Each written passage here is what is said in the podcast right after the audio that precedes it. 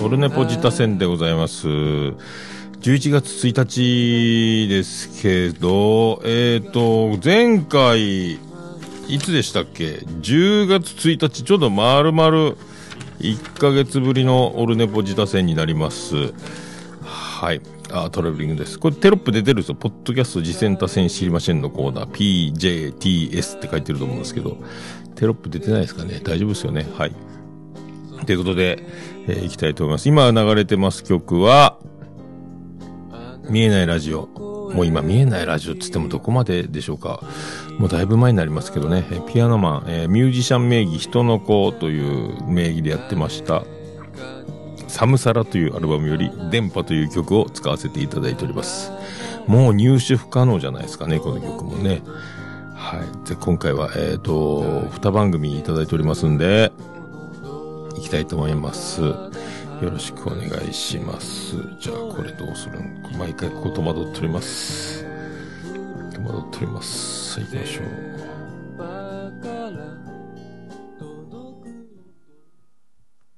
ポッドキャストポッドキャスト自転達人知りませんのコーナー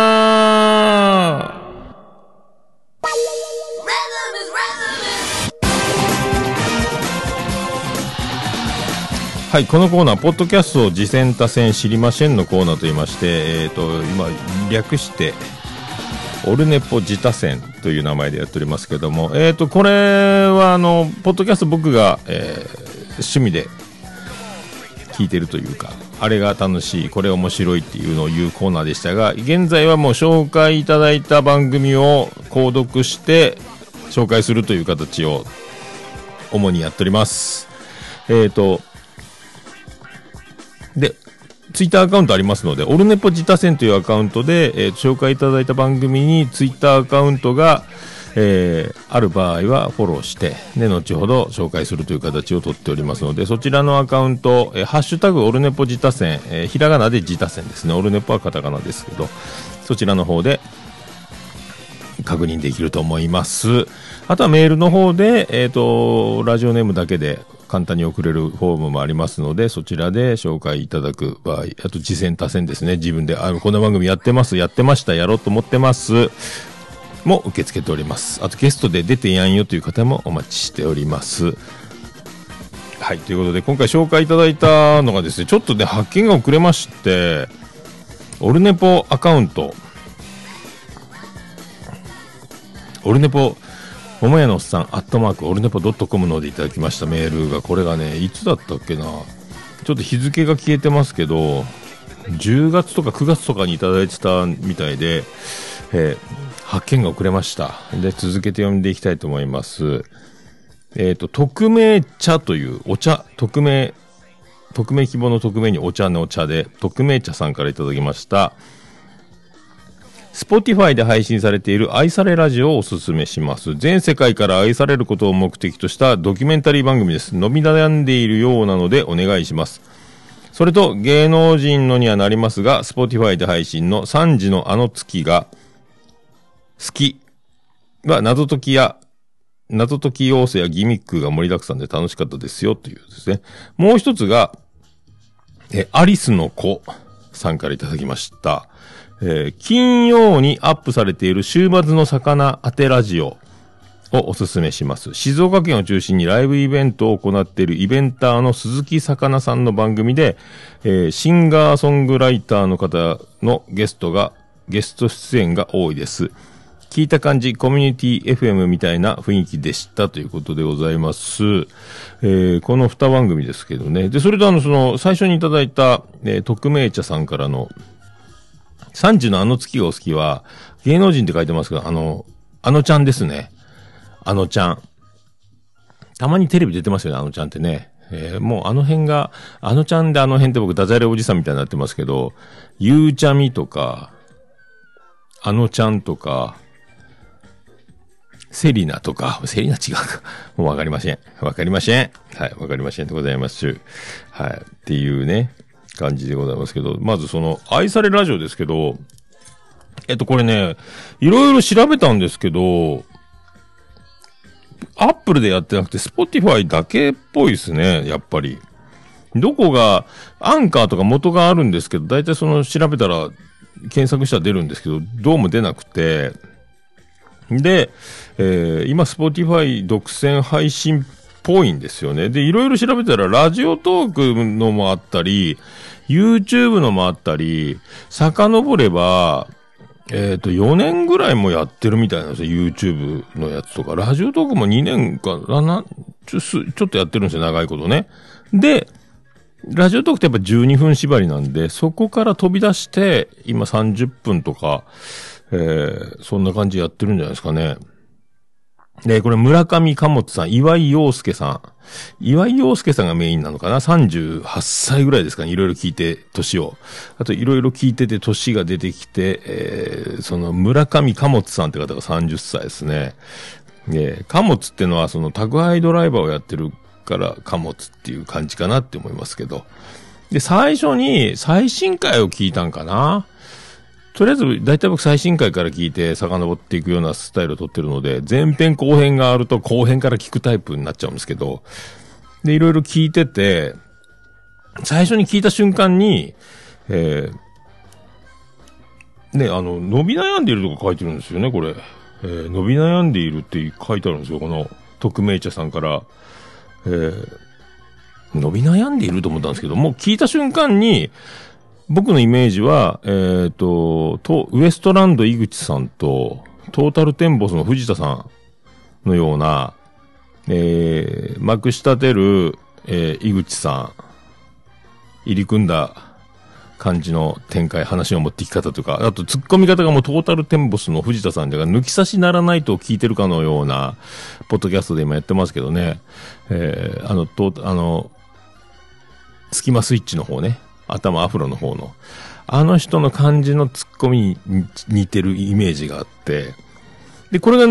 ずっとそれで聞いていくうちに震えてくるんですけど、まあ見事な伏線回収というか、僕も、僕の初見能力の高さを、えー、まざまざと自分で感じてしまう展開にはなったんですけど、これ聞いてて、割と、トークゾーンとか言うてたり、エピソードトークとか、その、トークゾーン面白い感じに仕上げてきてるので、もう芸人さんのラジオっぽい感じがもう、プンプンしてて、で、まあ、いろんな下りとか、あボケとか、その、畳みかけというか、あとちょっと遊んでみたりとか、結構だから、お笑いマニア、お笑いエリート、もしかして芸人じゃねえのかなとかも思ったりしながら聞いてて、で、いろいろ話が出てくる中で、村上貨物さんが、えー、水、水盤、水盤がどうとか、水盤がどうのこうのって、水盤ってなんだろうと思って、で、いろいろ調べた村上貨物さんのツイッターアカウントにたどり着き、そしたら水盤っていう YouTube でラジオやってるんですよ。なんかバンドのメンバーがなんかつって、結構そこでもお笑いのくだりみたいなことを楽しんでるような、えー、結構だからコメディに特化したというか、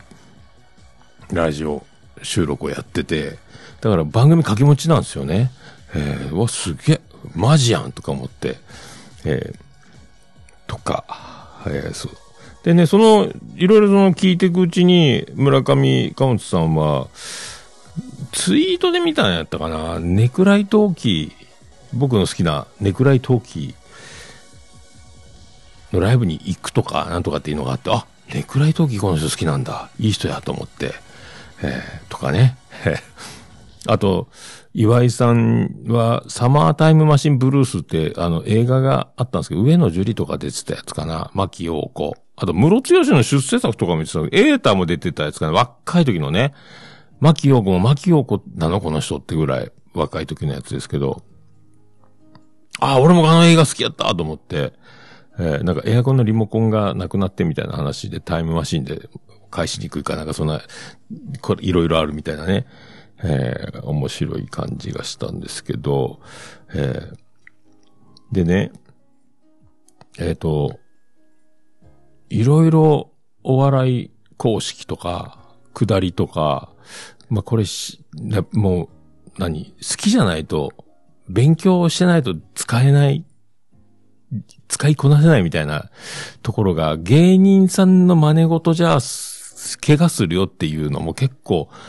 何、乗りこなしてるっていうか、もう自分のものにしてるっていうか、で、よくその例え出てくるなとか、関心、若いのにめっちゃ面白いなとか、僕はだから、芸人志望っていうか、僕もあの、クラスで一番俺が面白いんだとか、学年で俺が一番面白いとか思ってたんですけど、えー、ただでも芸人とは違う漫才作るとか、コント作るとか、ネタで勝負するとか、その、笑わせてやろうとかいうよりはもう、お調子者タイプで笑わせたいみたいな、そっちの方で、まあ、昭和が昭和なんでね、僕はもう今年50歳なんで、それ全然違うんすよね、やっぱね。えー、ちゃんとしてるというか、おも、面白いなと思って。だから僕は年下ですの、年下の子が面白いことやってるっていう風に聞こえてますけど、これだから10代とか20代の若い子がこの愛されラジオ聞いたら、え、このコンビ、どこの事務所の人なのみたいな感じになるんじゃないかなと思って、え、芸人じゃねみたいな。で、いろいろ聞いてるともラジオ好きな感じがよく出てるので、えーえー、すげえなと思いながら、えー、聞いてたんですけど、で、そう、あの、東京 FM の僕最近聞いてる、えっ、ー、と、山崎玲奈の、え、誰かに話しかたかったことっていう、誰花って東京 FM の帯で月目でやってる13時からのやつがあるんですけど、2時間。元、あの人、乃木坂のこって言ってましたっけね。あちこち踊りにも出てたんですけど、めっちゃ面白いんですよ、今週のラジオね。それも聞いてるとか言うし、ああ、俺も聞いてる、俺も聞いてるみたいな。えー、で、元は、なんか、ニコニコラジオもやってたって言ってたんですけど、だから、これ、ステディもニコ、ニコ動ラジオ上がりなんで、ステディ知ってんのかなとか、えー、おう、ステディ知ってるのかとかね、思ったんですけど、えー、どうなんでしょう。えー、で、なんかいろいろで、今度、キングさんってゲスト会があって、東京駅かなんかで収録したって言ってて、それを聞いてると今度、やっぱ力、お笑いライブかなんか、何やったかなお笑いライブかなんか、ネタやったらしいんですよね。やっぱ、やってんじゃん、やっぱ、と思って、だんだんだんだん怖くなってきて、この人たち、素人じゃないんかなとか思って、本物かもと思いながら。で、ずっと来て、やっぱ、ほぼ、えー、素人に限りなく素人じゃない素人みたいな えー、感じなのがわかるんですけどね。あといろんなその、最初聞いた時も歌ボケみたいなのをずっとやってて、で、えっ、ー、と、貨物さんが、えー、僕が僕であるためにの、尾崎豊の名曲なんですけど、それを使ったくだりで、えー、ボケてみて、僕が僕であるために立ち続けなきゃいけないっていう歌詞がサビであるんですけど、そこをを引用した畳みかけを、えっ、ー、と、まあ、これ、岩井さんがやってたけど、村上貨物さんはそれを気づかず、えー、なんだよそれみたいな感じで、おい気づけよってそこは言わずに流していくとこも、ああ、そこもなんか、ここはせっかく尾崎でボケたんだから突っ込めよっていうのがよくある一般人のよくあるパターンでよく聞くパターンなんですけど、ちゃんとそこを流して、えー、もう拾われないものはしょうがないと思って先に行くところもなんか、わ、かっけえとか思いながら、おじさんたちは、あ、尾崎の下りやってわかるんですけど、えー、やっぱちょっと、その高度な上の層の曲まで知っているところも、えー、面白かったなとか、えー、思ったっすね。だから、で、あの、で、ずっと聞いていくと、あの、ラジオリスナーフェスみたいなタイトルが出てきて、ラジフェスって言ったんやったっけな。なんそれだから、でっけえタイトルだなと思ったんですよね。なんじゃそりゃと思って、で、アカウントもあって、で、し、で、調べてみたら、もうニュース記事も出てて、オリコンがどっかから出てて、あの、でっけえイベントやってんすよね。えー、もう芸人さんも呼んで、えっ、ー、と、もうあの、何？有名な作家さんっていうかスタッフさんっていうか、ラジオでよく名前聞く人とか、あと、伝説のハガキ職人、今もプロになって作家になってる人かな？とかも出て、だから今年のラジフェスで、ラジオリスナーフェス？ラジオリセリスナーフェス2022っていうのが9月19日渋谷ユーロライブってとこであって、とかね。ああ、これがだから、アルコピースの酒井さんも来てるんですよ。で、そこに、やっぱり井口さんいたんですよ。えー、ウエストランドの。うわ、いたと思って、うわ、やっぱそうやんと思って。だブチラジとか聞いてんのかな？どっかで聞いてるところもなんか見た気がするんですけど、やっぱ聞いてんのかと思って、あ、俺の初見能力半端ねえって思って、半端ねえって言っちゃった俺って思ったんですけど、心の中で。半端ねえって、あやっぱトータルテンポスの藤田もこうで繋がったじゃんと思って、俺すげえって、あれやっぱ最初の印象、やっぱ、なんか醸し出してたんだって、ちょっと、なんとなく自分で伏線回収的にして嬉しかったなと思って、け、そこにだから、三四郎の間さんも去年来てたりとか、あと、アスワさん？アスワさんって何やったっけ？コンビ名。忘れたな。あ、最近解散したっすよね、アスワさんね。えー、続くサックスで、酒井さんも出てるし、あとあのー、林田さん？林田さんって何やったっけ？あのー、ほら、もう出て、今ね、出てこないんですよ。あの、面白い。ザ・マミーか、マミー。えー、ね、とか、真空ジェシカとか、あと、その、はがき職人でよく聞いた世田谷の痩せ方さんとか、ビール山崎とか、もうメンツがえぐいんですよね。あの、石井さん、石井さんとかね、石井光さん、石、玄と書いて光って読むやったかな。とかね。もうだけびっくりするメンバーを読んでやってて、で、インタビュー記事もあるし、その、そのイベントの記事もあるし、あと、ラジオ好きアイドルの方も出てたんかなとか、トークショーがあったりとか、呼んじゃってるんですよ。なんか途中で、俺、スタッフと繋がりがあんだから、あんまり下手なこと言えねえよみたいなことが、業界の人みたいなことを言ってたりしてたんで、え、プロなの？プロなの？えと思ったけど、記事は会社員が企画したみたいな書いてあるので、ただ、ラジオ好きのリスナーがみたいな。だから、何？どこまでが素人で、どこまでがプロかというので、ちょっと、ええー、びっくり、びっくりこきまろうっすよ、こっちはね。びっくりこきまろうって言ってもね、なんかもうその、お笑いが、マニアというか完璧だちょっと僕ちびっちゃうなと思って、え、手こ入れって思ったに、あの、伸び悩んでいるとか、嘘やろ。これは、勝手に人気出るやつじゃないと思ったんですけど、なんででしょうね。えー、あとなんか音量注意っていう、その、キングさんっていう方が東京駅まで来てて、その電車乗る前にこう撮ったっていうの音量注意は多分 iPhone かなんかスマホのマイクがポケットの中に潜ったり出たりしてたかなんかで、音がちっちゃくなったり、急に大きくなったり、こう手で塞いでたのは手がパカッとマイクから取れて、みたいな差があるんで、もし編集できるんだったらこれからはまあほんとね、コンプレッサーとかをね、やっぱかけてないんだろうなと思って、コンプレッサーかければだいぶ粒が揃うので、そういう被害はないんでしょうけど、多分取ったまんま使ってるんじゃないかなとか、えー、思うんですけどね。だからちょっと、お笑い好きの方、まあ聞いてね、びっくりするんじゃないか。これ素人かって思うと思うんですけど、えー、その、大喜利能力があの、いろいろ、その、どんどん出てくるんで、うわ、今のは出てこんな、みたいな。まあ、僕は出てくるわけないんですけど、で、でやっぱりね、そう思ってたら、大喜利はすごい強いみたいなことを言う話も出てたんで、あのー、岩井陽介さんはね、えー、で、村上貨物さんは伸びしろしかないみたいな話もしてたし、えー、で、ね、あと、その村上貨物、あの、最初、最近のやつかな、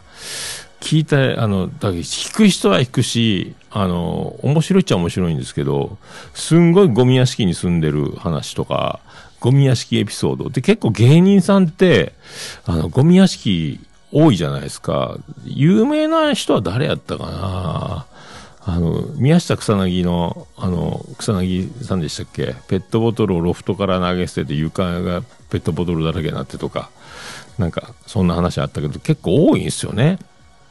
あとなんか、両親が全部亡くなって、その実家が実家じゃなくなってとか、それにまつわるあの、クズエピソードみたいなのもすごいので、結構だから弾く人は弾くかもしれないけど、もうだからもう、何スポンサーもなければ、えー縛りもない自由なトークの場所で、えー思いっきり、あの、振り切ったところまで振り切って喋ってるようなとこもあるし、すげえなと思って。だから、あとは、そう、本当にこれが伸び悩んでるとは僕は思えないんですけど、知った、知らない人が多いだけじゃないかっていう気がするし、勝手に、もうだから単独ライブなんかやりそうな勢いもあるし、その、ラジオリスナーフェスっていうのを仕掛けてるってだけでももうとんでもないですよね。だからスタッフと繋がってる芸人さんを呼べる、はがき職人と繋がってるとか、もう、えぐい、えぐいっす。やっぱあら、まあ、若さもあるのかもしれないですけど、あとは説得力ですよ。同じことを多分、その、売れてる芸人さんが言えば、その、説得力で大爆笑できるものも知らない人が、それと同じぐらいのレベルの高い面白いことをボーンと出したとして、最初はびっくりするんじゃないかと思うんですよね。だからその辺の、あ、千鳥の大悟が言ってんだと思えば多分面白いんでしょうけど、そういう違い、だ誰が言ってるかっていうところの浸透じゃないかというか、まあ僕が言うのもなんなんですけどね、だからね。えー、だからもう、売れる直前の芸人さんとか、そんな感じですよね。だからどこで売れるかわかんないっていうか、なんかね、だ年が必要なのか、キャラクターの浸透が必要なのか、あの、どんどんどんどん広がっていきさえすれば時間の問題なのか、みんなが知ってるってなったら、えーって思うんですけどね。えー怖い怖い怖い怖い。あのなんか、えーなんでこれ紹介する、もうなんもないんじゃないって思ったぐらい、ちょっと僕は驚いた。聞けば聞くほどビビってきたっていうかね。えー道理でって思いながら、えー聞きました。どんどんどんどん、その凄さがね。これ、勝てる人いるのっていうか、そういう感じがしますね。だからね。笑い、だから、俺たちは面白いから、ポッドキャスト始めて、ネットラジオで大爆笑取って、のし上がっていこうぜなんか思ってる人たちの数段、数段っていうか、はるか上を行くレベルでやってるんじゃないかなと思いますんで。えーで、あんまりだから何にもないところから面白いことを探り当てようとする力もすごいし、えーえー恐ろしい、恐ろしいございます。まあ、えっ、と、各種、リンク貼っときます。水盤とかね、その、YouTube のやつとか、いろいろなんかもういっぱいあるんで、えーその辺はもう貼り、貼ってませんけど、だからその記事とか貼ってますんで、えーその取材の記事とかね、こん本当にその、アルカンドピースの酒井さんが出てる、登壇してるとか、そういうやつ、えーうわうわーって思いましたんで、えーそういうのを、えーえーだから、いいんじゃないですか？あー。本当こう勉強したとか好きなものを積み上げてきた面白さですよね。だから僕、僕がや、僕があの、ふざけて悪ふざけというかお調子者でやってきた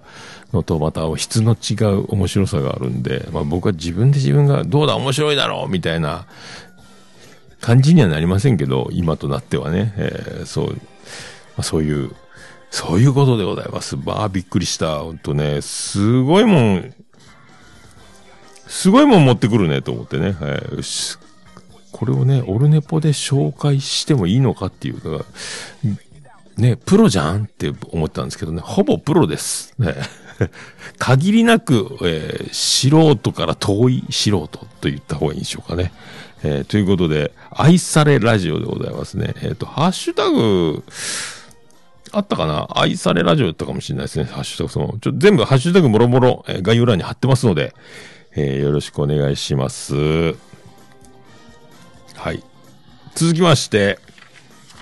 週末の魚当てラジオっていうね、えーこのやつなんですけど、鈴木魚さんっていう人、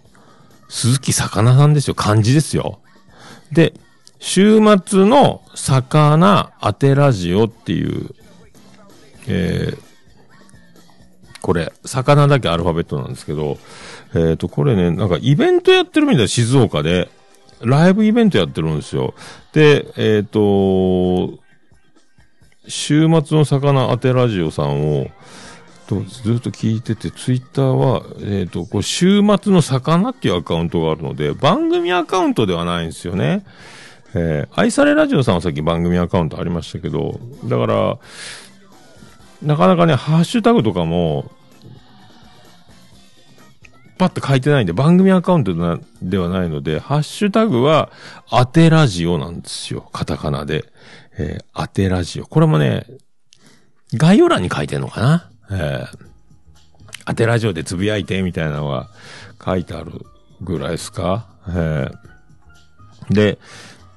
割と、あ、さい、で、こ、ここも何？あの、素人の領域をこれも超えてるんですよね。前回は、あの、トゥトゥさんとか、あの、紹介しましたよね。あの、東雲ビーフンスープレックスとか、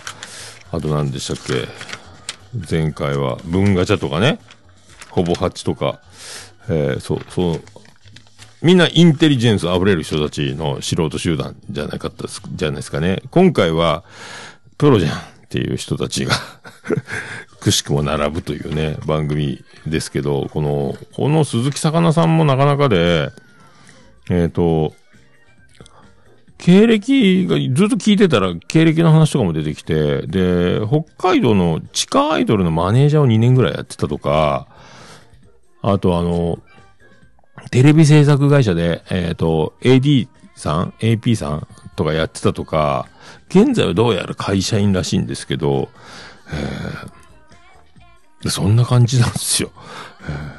で、静岡を中心に、で、最、一番最初ツイートとか見たら、あのー、ラナさんって女の子、可愛い女の子がシンガーソングライターみたいなんですけど、ゲストに出てる回があって、えっ、ー、と、で、この、でね、インタビューで、その鈴木魚さんの特徴としてめっちゃ早口なんですよ。えー、超早口で。で、超早口な人って大体東大生のイメージなんですよ、僕はね。だからめっちゃ頭いいんやろうなって思ったんですよ。あの、なんか、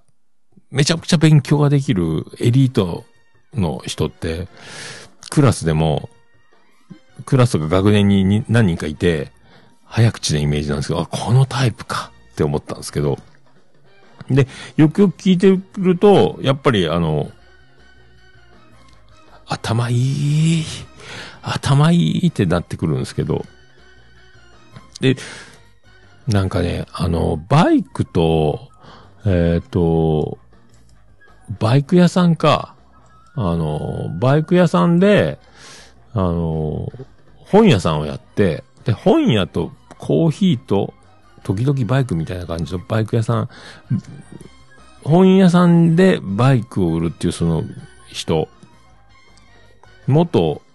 バイクのデザイナーをやってたんって言ったかなその、もうデザインはデザインやけど、機能性も考えてとか、いろいろその、もう企画段階から、その、バイクを作っていく段階でとか、なんかもう、もうめっちゃ頭いいなっていうのがわかるんですけど。で、で、本が好きで、みたいな話もしてて、で、本、で、あの、鈴木魚さんも書評を書いてるって言うんですよ。初めて聞いた書評。えっ、ー、と、新刊と本の評論、コメントみたいなのを産経新聞かなんかに送ってるとか。で、そのバイク屋さん、えっ、ー、と、コーヒーと、本とコーヒーと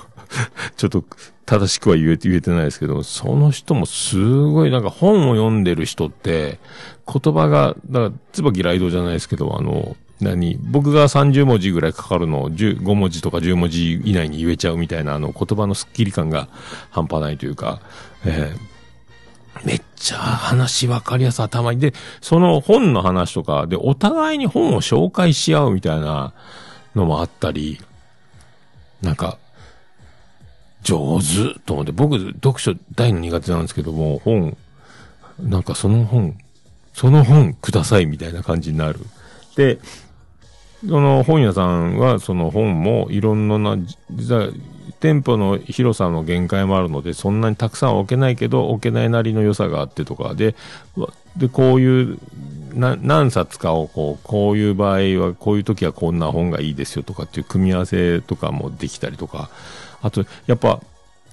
なんか自治体かなんかでそういうなんか、書評を出してるとかなんとか言ってたかな。で、新刊の本屋大賞にも投票してる。あれみんなができるんかな？よくわからんけど。なんかね、読書感想文がもともと苦手じゃなかったとか、そ、その、そういう話、そういう話、鈴木さかなさん、もう、バッチリお迎えできて対応できるというか、だから本をいろいろね、本屋で出会う本があるとか、僕には全くなかった話を、おそうそうそうそうみたいなね、えー、うわ、すげえ、やっぱ頭いいじゃん、頭いいじゃんとか思いながら、えー、聞いてましたけど。でね、あとね、あの、やっぱ個性的なミュージシャン結構多くて、名前が面白かったね。あの、マザー・テレサじゃ、マザー・テレサってはね、おなじみですけど、おなじみっていうかね、マザー・テレサじゃなくてマッサージ・テレサさんって人が 男の、僕よりと50過ぎ、僕よりちょっと年上やったかな。この人も、で、あの、静岡なまりっていうか、名古屋なまりっていうか、あの、語尾にもんでがつく、何々なもんで、なんとかも、あ、懐かしい、名古屋の工場行った時に静岡の人でいたなとか思いながら、その、もんでもんでの口調で、めっちゃ面白かったんですけど、で、あの、鈴木魚さんに興味がめっちゃあるみたいで、いろいろ質問質問で、あの、鈴木さんを引き出しにかかるっていうかね。えー、で、一方的に喋る部分もあるけど、えー、鈴木さんのことも聞いていくって、それで、え？マネージャーやってたの？とかいろいろ、その、僕遡って聞いてるんで、えー、なんか出てきて面白いなと思って。で、その、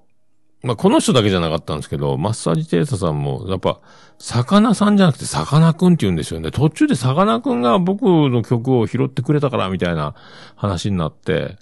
え、魚くんにも、って僕、ギョギョギョの方と思って、ギョめんなさいっていう、になるかなと思ったら、いや、あ、そっか、飛んだ魚違いだと思って、えー、鈴木さんのことかと思ったんですけど、これもね、また、あの、ほ、他でもさかなクンってやっぱり、さかなクンいじりをしてるのかなと思って知り合いは、知ってるミュージシャンは。えー、で、でも、あんまり、ギョめんなさいとかっていう、その、魚、ボケで返すことはなく、なんか、だから鈴木さんもね、ボケたらいいんじゃないかとか思って、えー、で、ギョギョギョ言うとあれですから、と思ったら、うおうおとか言って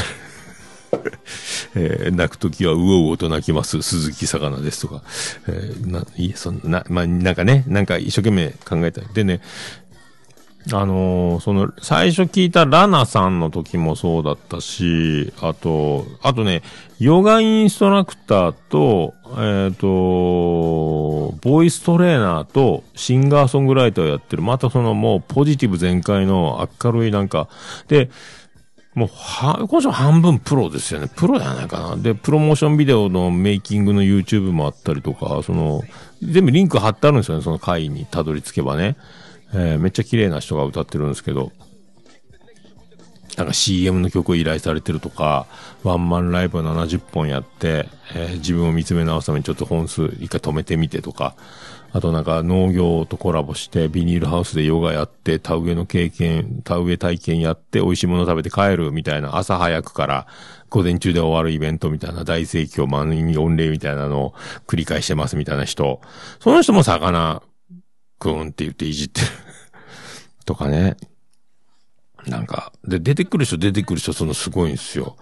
その人、で、エンディングにふらーっと曲が流れてきたんですよ。何の紹介もなく。めっちゃかっけえ曲流れて、レベル高いっていうか、あの、マジかと思って。えー、だすごいミュージシャンたちとか、その、本屋さん、バイク屋さんもそうですけど、なんかもう、何、一般人のインタビュー番組じゃない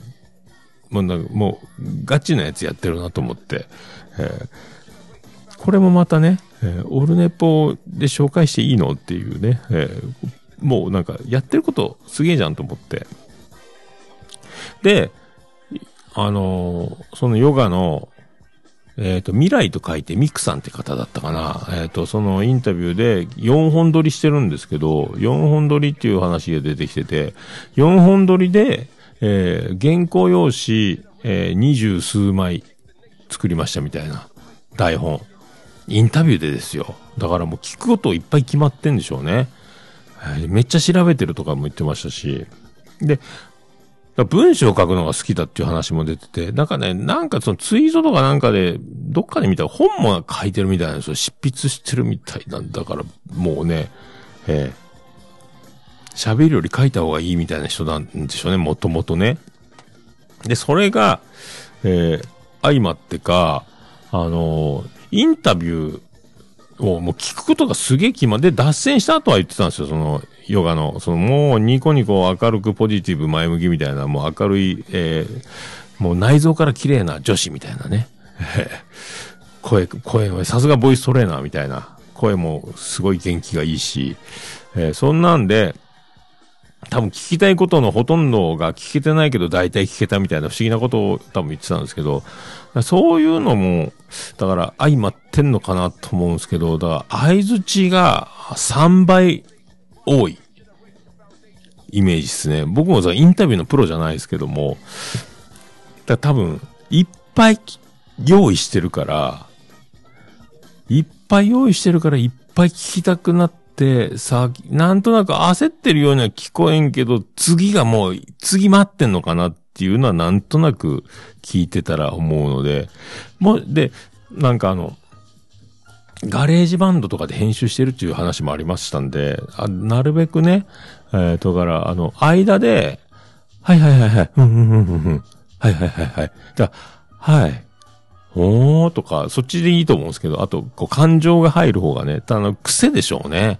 か、ラジオだから間を埋めなきゃいけないと思ってるのか、その、はいはいはい、はいじゃなくて、2回か3回ぐらいか4回ぐらい、はい、はいはいはい。ほんほんほん、ほんほんほん、ほんほん、ほんほん、ほんほんって、間に全部あの、餅つきの高速餅つきみたいに、あの打った後にすぐ手をパッて触るみたいなのをずっとするところがあるので、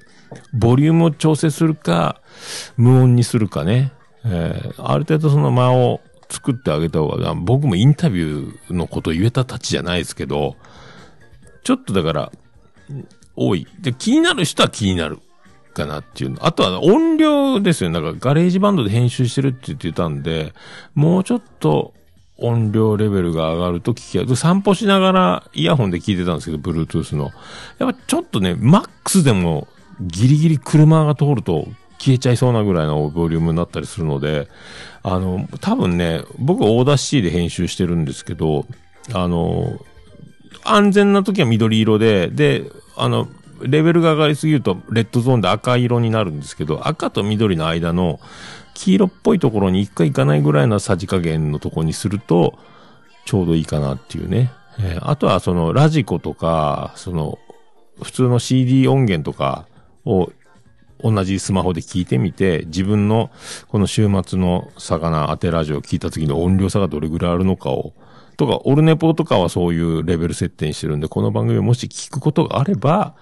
自分のその魚当てラジオとオルネポの音量差、これですよねっていう。あとはそのコンプレッサーとかをかけて、インタビューなんでお互いの声の粒も揃えるというのもね、あるので、僕、大田シティにはあるんですよ。コンプレッサーとノーマライズっていうのが、両方僕かけてるんですけど、これで粒が揃うので、えー、だから、全部がね、音量の圧というか、全体的に上がるので聞こえやすくなると。小さかったり大きかったりっていうかね。えー、で、もし相手がいるインタビュー番組ならなおさらあった方がいいのじゃないかなとかね。えー、思いますので。で、やっぱね、インタビュー、まあこれもさっきの、その、さっきの番組もね、そう、愛されラジオもそうですけど、やっぱ誰が言ってんのかってやっぱどうしてもなっちゃうんですよね。あの、何をやるかじゃなくて、誰がやるのかっていうことになるので、結局、その、鈴木魚さんっていうその才能の塊みたいな、で、経歴も面白いし、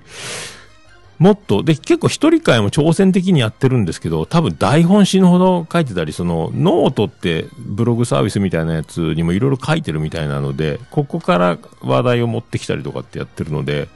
ガチのフリートークもやってみて、その、魚さんが鈴木さんの何、魅力というか、その人そのものを、この人がインタビューしてるんだっていうのを、そのね、ライブイベントに行けばね、どんなライブを、イベントを開催してて、で、もし会えるかもしれないし、イメージ出てくるんでしょうけど、やっぱ声で、音声媒体でやっていくんだったら、こんな人ですよっていうのをね、もっとこう、思いっきり出して、えー、いる、でもね、あの、面白いのもあったんですよ。面白いのっていうか、興味深いというか、あの、友達って、どこ？何？みたいな話。線引きが難しいとかね。あの辺も面白かったですけどね。僕は友達って思えば友達じゃないのって簡単に思うんですけど、その曖昧な線引きが難しいみたいな、えー、なんか卵が先か鶏が先じゃないですけど、一人喋りの回もなかなかだから、面白いと思いますので、いろいろそのチャレンジ、ゲストが決まらない間4週、4回繋いだとか、そんな感じみたいだったんですけど、えー、どんどんだから自分を出して、自分を出して、自分をまず売り込んでいくような一人喋り会を無理やりでもねじ込んだりして、交互でもいいぐらいだと思うんですけどね、えー、ガンガンその一人で喋って、こんなおもろい男、鈴木魚という男がインタビューしてますみたいなのが出てくると面白いんじゃないかなとかは思ったので、で、なんかたまに愚痴ってるところもあったんだから、一桁再生。再生人数が一桁みたいな話もちょっと出てたりしてたんで、まあでも気にしないでいいんじゃないかと思いますけどね。ええー、なかなか、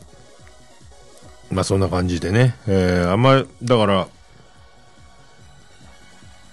慌てず、のんびり、ゆっくり、鼻が引っかかった。ちょっと待って。まあ慌てずね。いやなるべくだから、早口、僕も早口ですけど、もっと早いんで、乗ってくるともっと早くなるんじゃないかと思うんで。で、時折その、インタビューで笑ってたり、その、こう人間味あぶれる瞬間ってのはちょっともいい場面だと思うんで、やっぱあと、喋り方講座を受けたみたいなそのゲストに来てた人の流れで、なんか口を縦に開けるべきだとか、死因が聞こえづらいみたいな、いろいろなんか詳しいテクニカルなことを、あと目で笑うとか、声、すると声が笑うとか、やっぱりその音声で伝わるものっていうのが、その、出てくるみたいな話も言われ、アドバイスされてたみたいなんで、まさにそうだ。僕はその辺の法則は知らんけど、とにかく笑っとけっていう法則で撮ってるので、まあそんなに笑わないですけど、でも笑ってた方が、まあなん、間、なんかこま、何、相づちじゃないけど、息するように笑っとけば楽しそうに喋ってんなみたいなのが出るので、とかは思います。はい。という感じでございますか。えー、以上でございますかね。今回もちょっと40分くらいになっちゃってますかはい。ということで、えー、週末の魚、当てラジオですね。えー、そうそう。でね、この、ラナさんってその最初なんかちょいちょい出てますけど、最初この人がね、ど、どこやったかな？東海、名古屋プラソニカ？プラソニカの人なんですよ。それはすげえわと思って。プラソニカって、あれなんだったっけ？川、川崎エノン、川島エノンやったっけ？あの、ゲスの、ゲスの極みのエノンさん、やったっけ？あの人が集めたんやったっけ？何やったっけ？あ、だからあの、夜遊びのイクラちゃんがいたでおなじみの、あの、なんか、音楽集団っていうか集まる、なんか僕詳しいこと言えないですけども、あれの名古屋版か中部版かなんかに所属、所属し、高校生かなんか学生の時から所属してたとか、すげえやん、みたいな。だからもうね、ええ、全部すごいんです。っていう話です。はい。ということでございまして。え週末お魚当てラジオでございました。ということで、二番組ね、愛されラジオ。間違いないね。もう一回見ようか。えー、愛されラジオと週末の魚当てラジオでございました。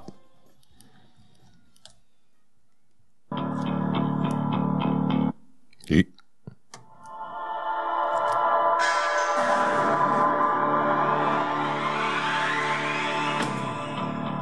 ということで、えー、皆様、何か番組紹介したい番組ございましたら、あとこんな番組やってます、やってました、自分で、えー、次戦で出たい、紹介したい方ございましたら、えー、お気軽に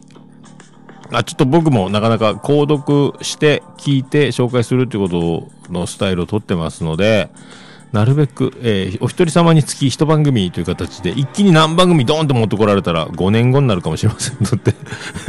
その辺はよろしくお願いします。あと、先ほど言いましたけども、ハッシュタグオルネポ自他戦をつけてツイートしていただければ、もし番組アカウントがある場合は、こちらでフォローして、え、後ほど紹介という形を取ります。あとは、えー、メールアドレス、えー、メールフォーム、えー、こちら、ラジオネームだけで簡単に送れるメールフォームもございますので、そちらで送りください。よろしくお願いします。もし、えー、ちゃんとし、ちゃんとバリバリメールアドレスを打ち込んで送りたい方は、えー、桃屋のサートマコールネポドットコム、桃屋のサートマコールネポドットコムでお願いします何かプレゼントを送りたい方は、待ってまーす